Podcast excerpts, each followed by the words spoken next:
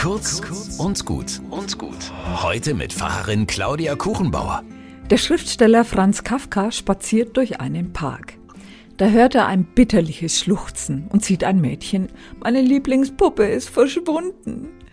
Er sucht mit ihr alles nach der Puppe ab. Erfolglos. Weil das Mädchen so verzweifelt ist, verspricht er ihr, morgen mit ihr weiterzusuchen. Am nächsten Tag findet Kafka dann zufällig einen Brief von der Puppe. Bitte nicht weinen, ich bin auf eine Weltreise gegangen, ich werde dir schreiben. Ab jetzt treffen sie sich regelmäßig und Kafka liest dem Mädchen die Briefe mit den Abenteuern und Gesprächen der geliebten Puppe vor. Im letzten Brief kündigt die Puppe ihre Rückkehr nach Berlin an. Am nächsten Tag ist sie tatsächlich da.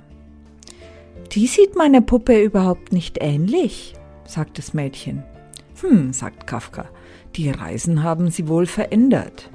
Das Mädchen nimmt die Puppe nachdenklich mit nach Hause. Erst viele Jahre später hat sie als Erwachsene einen Zettel in einer Spalte in der Puppe gefunden. Die Zeilen hat Kafka selbst unterschrieben. Was du liebst, geht vielleicht verloren, aber die Liebe wird am Ende auf eine andere Art zu dir zurückkehren.